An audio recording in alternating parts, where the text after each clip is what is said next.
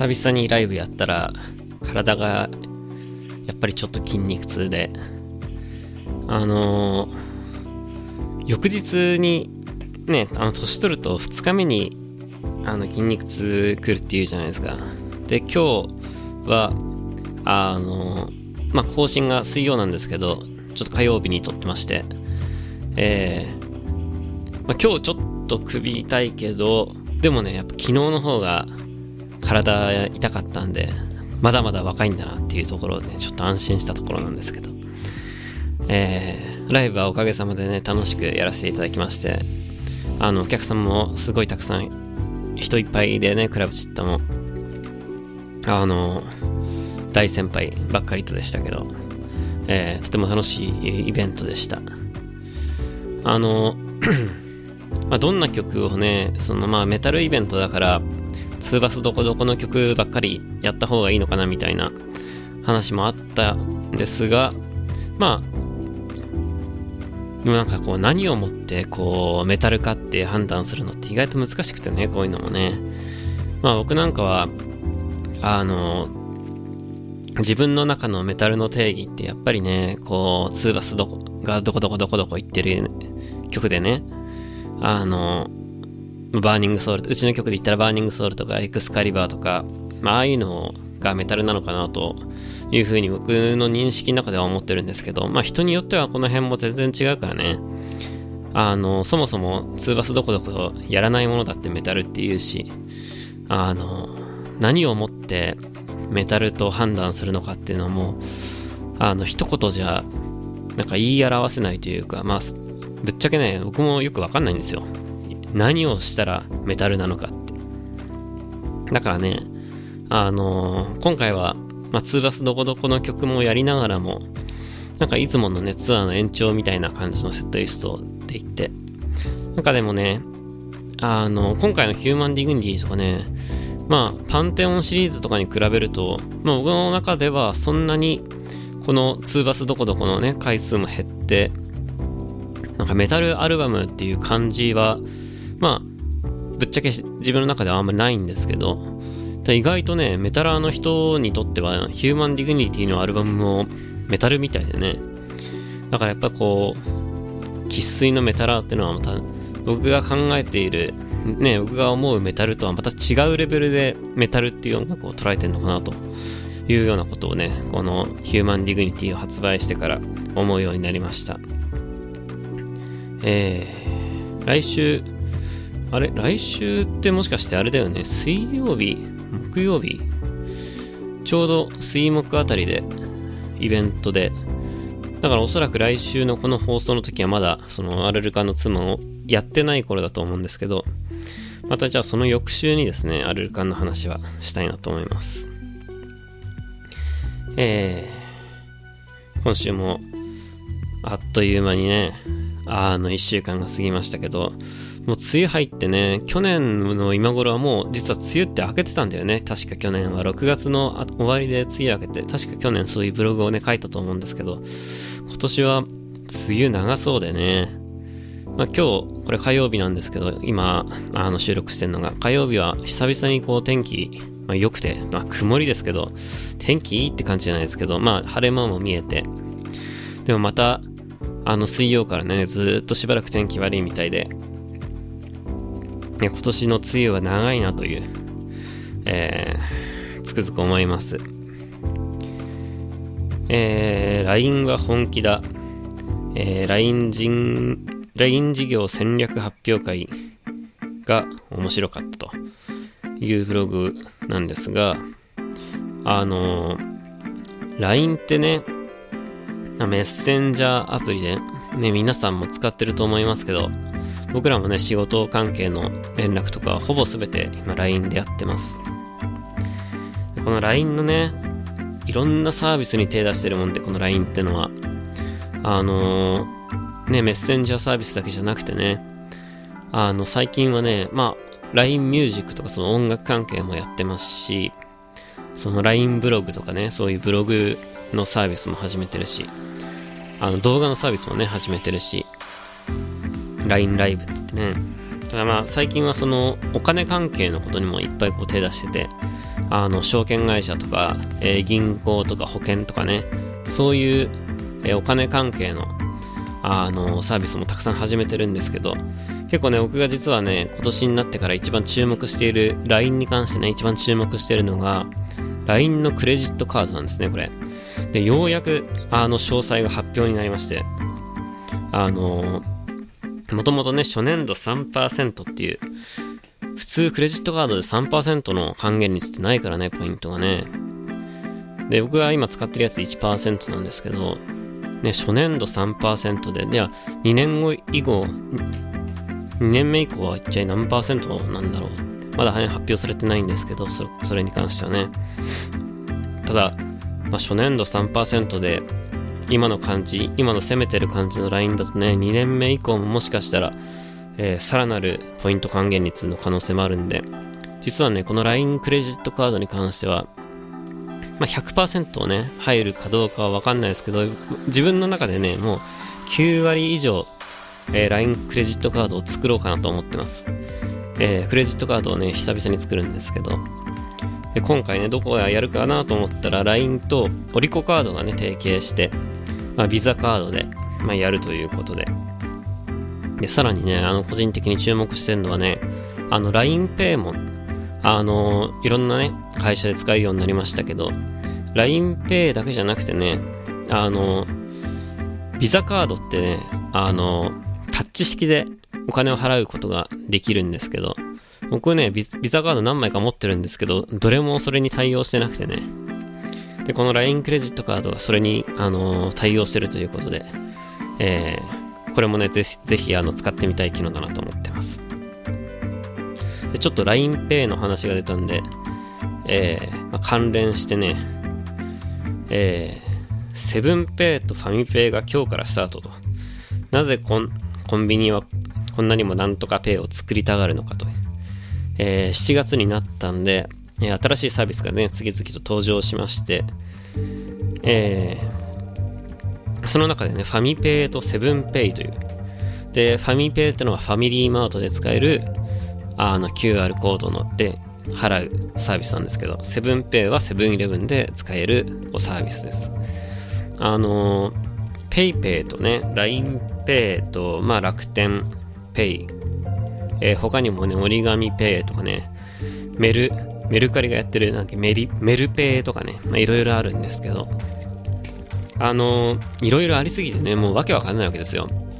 で、実は僕もね、あの QR コード決済ってのはだいぶ昔からこう注目している分野で、で、これ日本で登場したらぜひ使いたいなと、まあ思ったわけで、まあ実際使ったんですけど、じゃあ今日常的にね、それを使ってるかというと、やっぱ使ってないんですよね、僕もね。あの、コンビニはほぼ100%ス Suica で払っちゃいますし、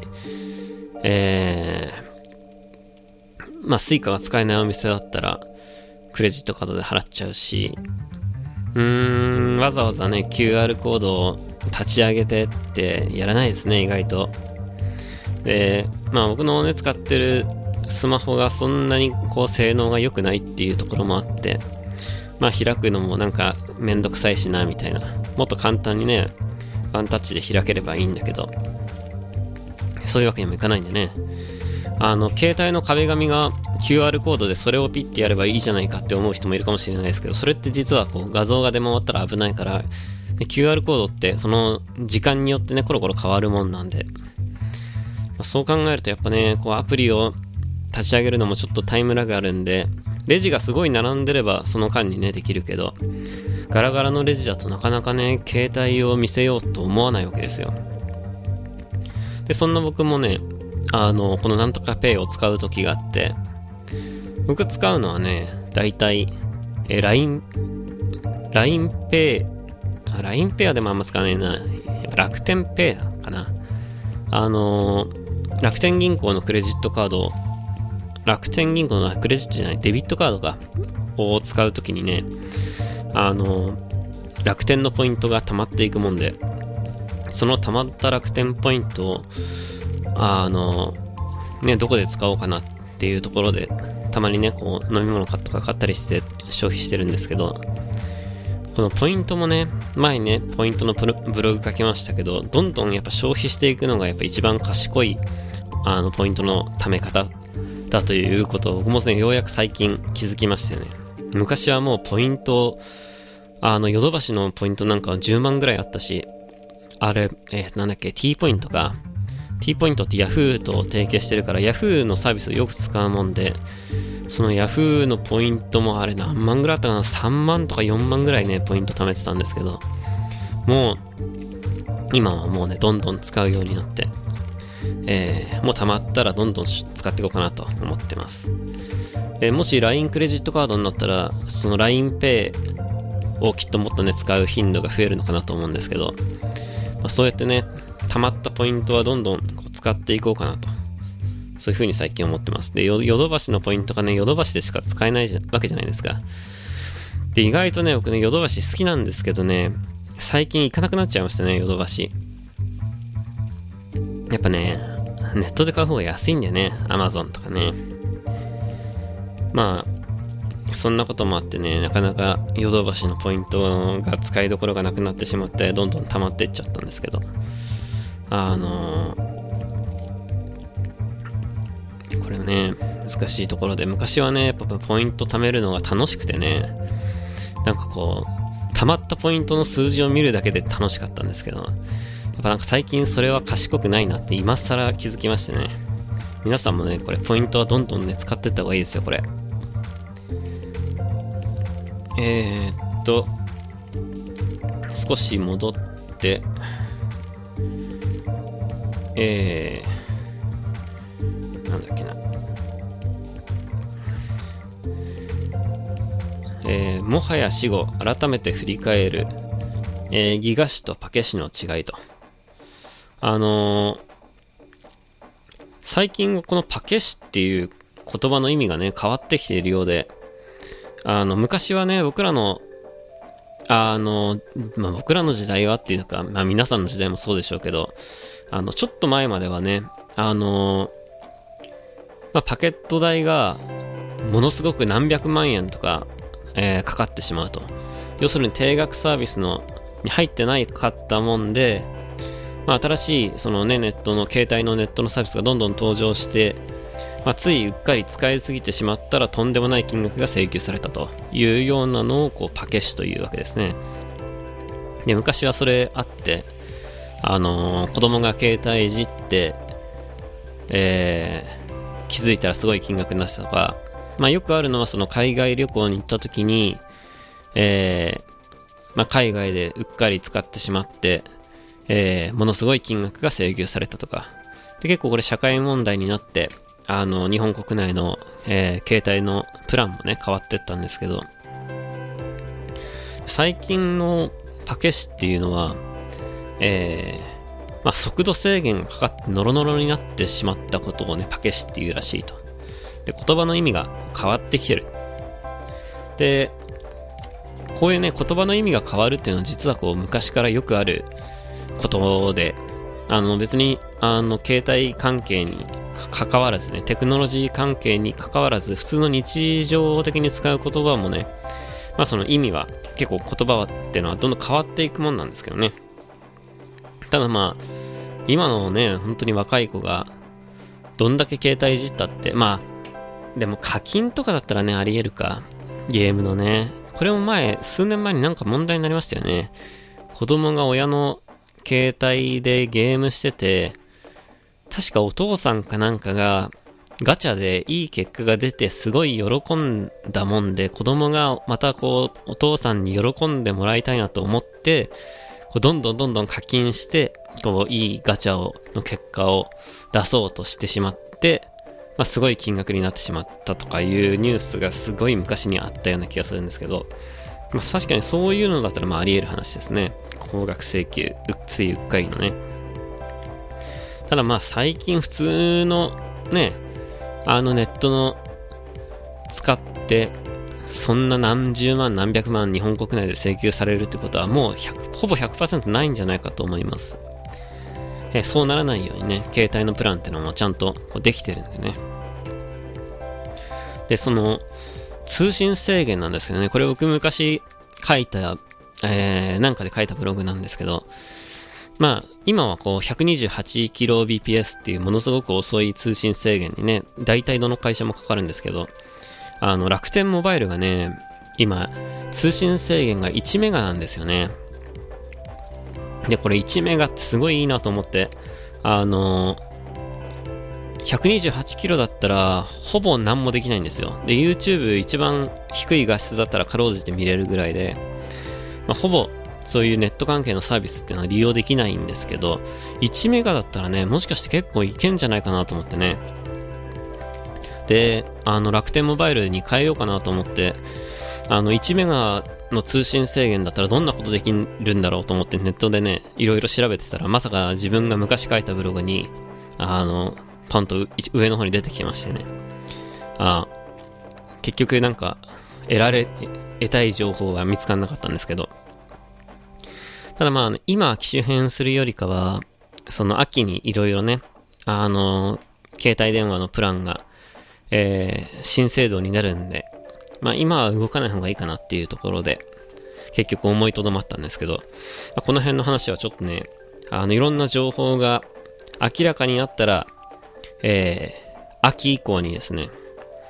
えー、一番お得な情報を皆さんにお伝えしたいと思います。ちょっとね、スマホを iPhone にするか Android にするかも含めて、まだまだ検討中の段階なんですけど、おそらく今年の秋は、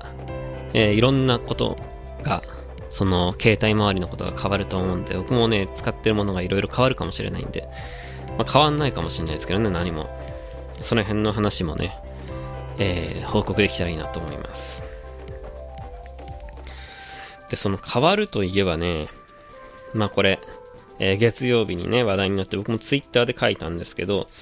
えー、っと、中日ドラゴンズの、えー、応援歌です。えー、お前がやらなきゃ誰が打つっていう、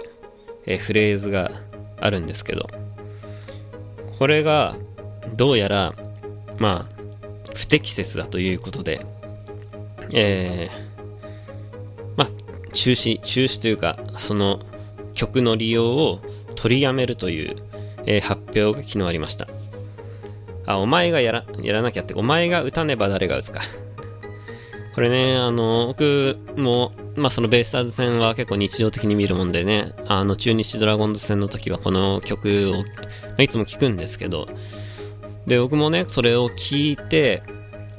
あ、これは不適切だな、なんて、こう、心の微塵にも、そんなことね、考えたこともなかったわけですよ。これ、最初にね、このニュース見た時に、この、まあ、サウスポー、応援歌のサウスポー自粛って出た時に、あの、最初、この記事を読んだ時にね、意味、意味がわかんなかった。一体何、何がいけなかったんだろうと思って。で、その元曲がなんかこうダメだったのかなとかなんかいろいろこう考えて。で、その記事を読んでもいまいちね、何がダメなのかよくわかんなくて、その、お前が打たねば誰が打つっていうフレーズを見たところでね、見ても、一体これの何がいけないのかが僕は最初わかんなかったんですよ。で、まあ、よくよく読むと、その監督が選手に対して、まあその、お前っていうのを、その子供たちが、その選手に対して言うわけですから、子供たちが選手に対してお前って言うっていうのはちょっと、あの、どうなのっていうことに対してこう異議を唱えてた結果がこうなったというところらしいんですね。話の発端っていうのは。これまたね、あ、なるほど。まあ、確かにね、お前ってさ、あの、まあ、目上の人に言う言葉ではないですよね。お前って。で、これもね、あの、まあ面白い、面白いっていうか、もう面白くもない話ですけど、あの、さっきね、変化、変化って話しましたけど、言葉のね、変、意味が変わるっていう話しましたけど、これなんかまさにそうで、えー、お前ってだって、お前のってひらがなで書きますけど、オン前で、ね、えら、本当は偉い人のに使う、オン前が、お前になったわけですよ。で、昔はだからその目上の人に対して言う言葉がこう、江戸時代あたりになってから少しずつ変わっていくわけですよ。そんで、まあ、その、旦那さんのことをこう、お前さんって呼んだり、えー、徐々にこう、あの、上の方に対して言う言葉が少しずつこう下に下がっていって、今では、あの、おいお前みたいな感じで、こう、下に、の人に対して言う言葉に、まあ、変わってったわけですね。この、お前という言葉がね。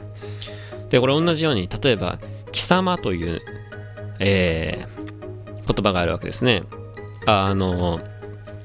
ドラゴンボールで、ベジータがよくね、貴様とか言う、言うんでね、あの、そのイメージがやっぱ強いんですけど、やっぱ貴様ってどうやったって、この野郎みたいな感じで使うな言葉なわけです。で、漢字で書くとね、あの貴様の木って言ったって貴族の木に様だから、本来は、こう、ね、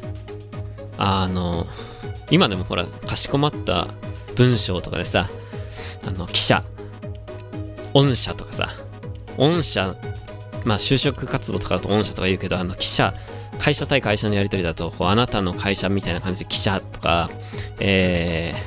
ー、あとなんだ？キー団体とかさ、あとなんかあるじゃん、そういう、そのグループの前に対して、グループの所属のね、団体とか会社とかの前に対してキってつけるっていう、ね、ケースもありますけど、まあ、それと同じような感じで、本来はこう、きっとね、あの、目上の人に対して言う言葉なのかなと勝手に思ってるんですけど、あの、まあ、それがいつの間にかに、こう、意味が微妙に変わっていくわけですよ。ね。あの、まあ、こう1対1とかで話してる時の相手に対して、要するに You っていうね、英語で言うところの You との意味と同じなんですけど、まあ、そのニュアンスがね、やっぱ徐々にこう変わっていくわけですよ。言葉というのは。で、ね、さっきのあの、パケシまあ、パケシなんか別に、そんな言葉のね、まあ、どうだ、どうだっていいっていうのもあれだけど、まあ、ぶっちゃけどうだっていい、まあ、言葉なわけですけど、あの、日本語の文法とか、用法とか、あの使い方のニュアンスとかっていうのはやっぱね、どうしてもこう変わっていくわけなんで、で、今回のその中日ドラゴンズのね、そのお前がっていうっていうのも、まあ、確かにね、昔だったら、そんなこと全くこう、思わなかったというか、まあ今でも思わないわけですけど、ただまあ、きっとね、現在の日本に対して考えると、やっぱりまあ、僕も最初あれ見た時は、いやいや、それやりすぎだろうとは思ったけど、まあまあ、よくよく考えていくと、まあ、そうやって少しずつ変えていかなきゃいけないような感じなのかなと、ちょっとね、あの、一晩経って思うようになりまして、えー、まあ今ね、その例えばタバコとかもさ、あのー、昔は外でバカスカ吸ってたけど、今なんかもうものすごく厳しくなってるじゃないですか。まあそういうのとかもね、含めてね、あのー、やっぱ今と昔は違うわけですよ。で、たとえ、これ多数決だったら、例えばね、まあタバコに関しては今吸わない人が増えてるんであれですけど、このね、サウスポの歌詞とか多数決取ったら、あの、きっと、いや別に問題ないでしょってなるかもしれないですけど、まあ、少しずつそうやってこう、昔だったら政府だったラインも、こう考えていくっていうような方向に、あの、適切な方向に変えていくっていう、えー、流れがやっぱ今あるのかなというのが、えっ、ー、と、昨日の記事を見てちょっと思いまして、えー、と、やっぱどうしてもね、変わるっていうのは、まあ、簡単なことではないわけなんですけどね。ただその、どうしてもね、こう、変化をするっていうのは、こう、摩擦をやっぱ生むわけですよ。で、こう、変化は動きであり、こう動きは摩擦を生むという、ね、言葉があります。えー、ソウルアリンスキーというね、あの、アメリカの、まあ、活動家まあ、市民運動の、まあ、先駆け的な感じのね、人なんですけど、草の根運動っていうね、グラスルーツ運動とか言うんですけど、そういう市民運動がその昔ね、あの、アメリカでありまして、それの基礎を作った人です。まあ、その人がね、変化は動きであり、動きは摩擦を生むと、ね、言ったわけですけど、まあ、そのね、まあ、摩擦をっていうのは要するにこうストレスなわけで、やっぱりね、人っていうのは、まあ、変わることを、まあ、心の底ではやっぱ嫌う傾向があるのかなと、僕はね、そう思ってるんですよ。やっぱりね、あの、変えるってね、何かを変えるってすごいストレスなんですよね、ものすごい。で、ね、どうせな、まあうまくいくんだったらこのままでいいやみたいに、やっぱ思うのが普通のね、人間だと思うんですけど、ただそのね、まあ、変化は動きであり、動きは摩擦を生むわけですけど、その摩擦があるからこそ、こう、まあ、熱が生まれて、さらなるこう進歩するわけです。だからやっぱりこう変わっていくっていうことは進化することだというふうに考えることも、まあ、できるわけですね。なのでまあ今回のね、まあ、ドラゴンズの件もあの昔だったらねそんなとこまでね気にして変えていく必要なんかなかったかもしれないけどまあそうやってね、昔では考えられないようなことまで、こう、やっぱ考えていって、こう、まあ、少しずつ変えていくっていうことが、まあ、今後のね、より良い社会に、まあ、つながっていくのかなと、まあ、飛躍して考えればね、そんなことも、ちょっと思いました。僕はね、結構、あの、まあ、ベイスターズファンでありながら、あの曲結構好きなんですよ。あの、ドラゴンズの。なので、まあ、ちょっと歌詞変えてさ、あの、ぜひ続けてほしいなとは思うんですけどね。まあこれもまた、まあいろんな意見あるでしょうけど、まあこれもまた一つの今の時代なんだなというのをね、ちょっと思いました。まあこれが音楽の世界にどういう風にね、関わっていくかもちょっと気になるところではありますが、もしかしたらね、その、まあ今でも、まあその、なんていうの？歌詞で、えー、まあ、ほら昔、一昔前からそうですけど、その差別用語とかね、昔だったらその、OK だった LINE でも、もう絶対 NG なわけですよ。それはもう、音楽の世界に限らず映画とかテレビとかもそうだと思うんですけど、もしかしたらそういうちょっとこと、ね、言葉悪く言えば、まあ、言葉狩りみたいな、あの、あ、ちょっとネガティブな風にも捉えることもできるかもしれないですけど、まあそれによってね、あの、まあ悪影響というか、まあ確かに、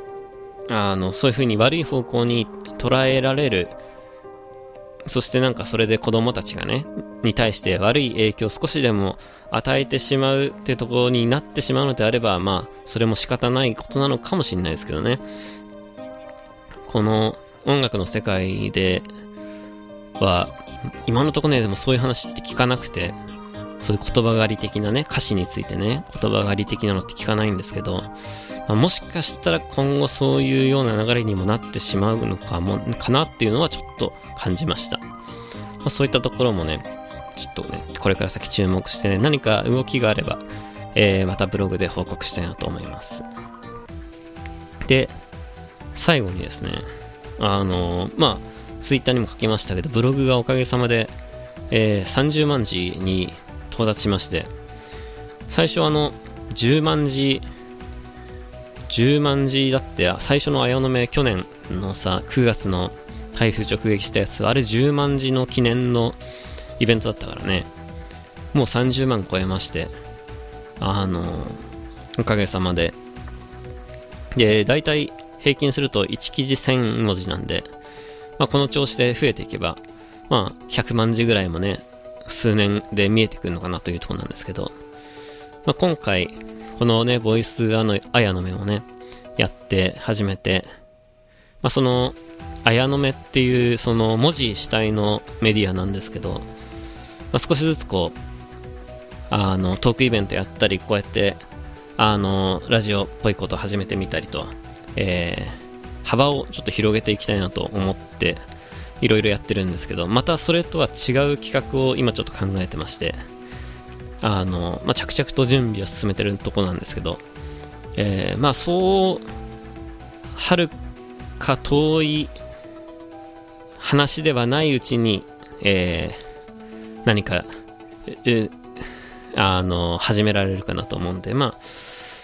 ぶっちゃけねこれに関してはねあのまあこの綾の目という企画自体が僕の遊びなんですけどその遊びの中の遊びみたいな感じなんでまあまあそちらの方もちょっと楽しみにしつつえー、まあ期待そんなに期待しなくていいんですけどあの待っててくれたらいいなと思います、えー、今ちょうど5時の鐘が鳴り響いてますけどうちの町に皆さんこのマイク拾ってっかな？拾ってないかな？まあちょっとねうちの周りも結構想像しいところなもんであの BGM 入れないといろんなこう雑踏の音がね入ってくるもんであの BGM に書き消されて聞こえないかもしれないですけど今ちょうどね5時の鐘が鳴りました。あしなんでねそもそもこう水曜日じゃなくて火曜日にこれ収録してるかっていうと明日明日というか、まあ、要するに皆さんでいうこの今日水曜日にちょっとあの家で緊急でやらなきゃいけないあの仕事が作業がありましてあの動画の編集なんですけどそれあ、まあ、やってるやってるというかやってる可能性があるんでねちょっとあの水曜日確実に作業できるように時間確保しようかなと思って、えー、火曜日に撮ってるんですけどえー、ちょっとね近いうちにえー、動画が、まあ、天狼オペラの動画が上がるかもしれない。これ7時アップだから、もしかしたらもう上がってるかもしれないけど、でもなんかその動画の制作にちょっとトラブルがあったら、えー、日にちずれちゃうかもしれないんで、ちょっと100%上がるかどうかはわかんないですけど、まあそんな、えー、動画の制作も裏であの進めているとこなので、まあ、これはに関しては僕が別に動画作ってるわけじゃなくて外注でお願いしてるんですけど僕はちょっとあの最後にねその YouTube のアップ用にえー、まあ、ちょこちょこちょこって編集してる仕事がするわけで、えー、動画自体は僕が作るわけじゃないですけど、まあそういうちょっと時間を空けたいなというところもあって、えー、前日にやってます。この1週間もまたね、しばらく雨が続くみたいで、いや、うちはあの、何あの、あれですよ。浴室乾燥機とかさ、そんな洒落たものがついてないんでね、今日久々に、あの、部屋干ししましたね、リビングで。エアコンを部屋干しモードにして。そしたらなんかだんだんちょっと晴れてきたんで、えー、途中からベランダで干すようにしましたけど、洗濯物がどうしてもね、溜まっちゃうんですよね、この時期ね。で、今年はやっぱ梅雨が長いから、ね、なかなかまだまだ外で洗濯物ももできない状態なんですけど、あのー、皆さんとかどうですかね？これ西日本で結構ね、その雨被害がひどいみたいで、あの、九州とかね、向こうの方に住んでる人もいると思うんですけど、あの雨ひどい地域にお住まいの方はぜひどうかねあの気をつけてあのお過ごしください。東京はそこまでの雨じゃないんであれですけど、えー、まだまだしばらくね天気悪い日が続くんで、えー、まあ、低気圧で頭痛い人もいると思いますけどいつぞやのねブログにも書きましたけどあの頭痛い人は、しばらく頭痛い日々が続くと思いますけどまあどうか皆さんこの1週間も元気に楽しくお過ごしください。えー、この1週間は僕もね、あの、毎週同じこと言ってますけどね、暇なんですね。はい。えー、こんな暇な僕に何か面白い出来事が起こるように、皆さんどうか祈っててください。それじゃあ今日もね、えー、長々と、えー、聞いてくださってありがとうございます。えーそれじゃあまた来週も聞いてください。バイバイ。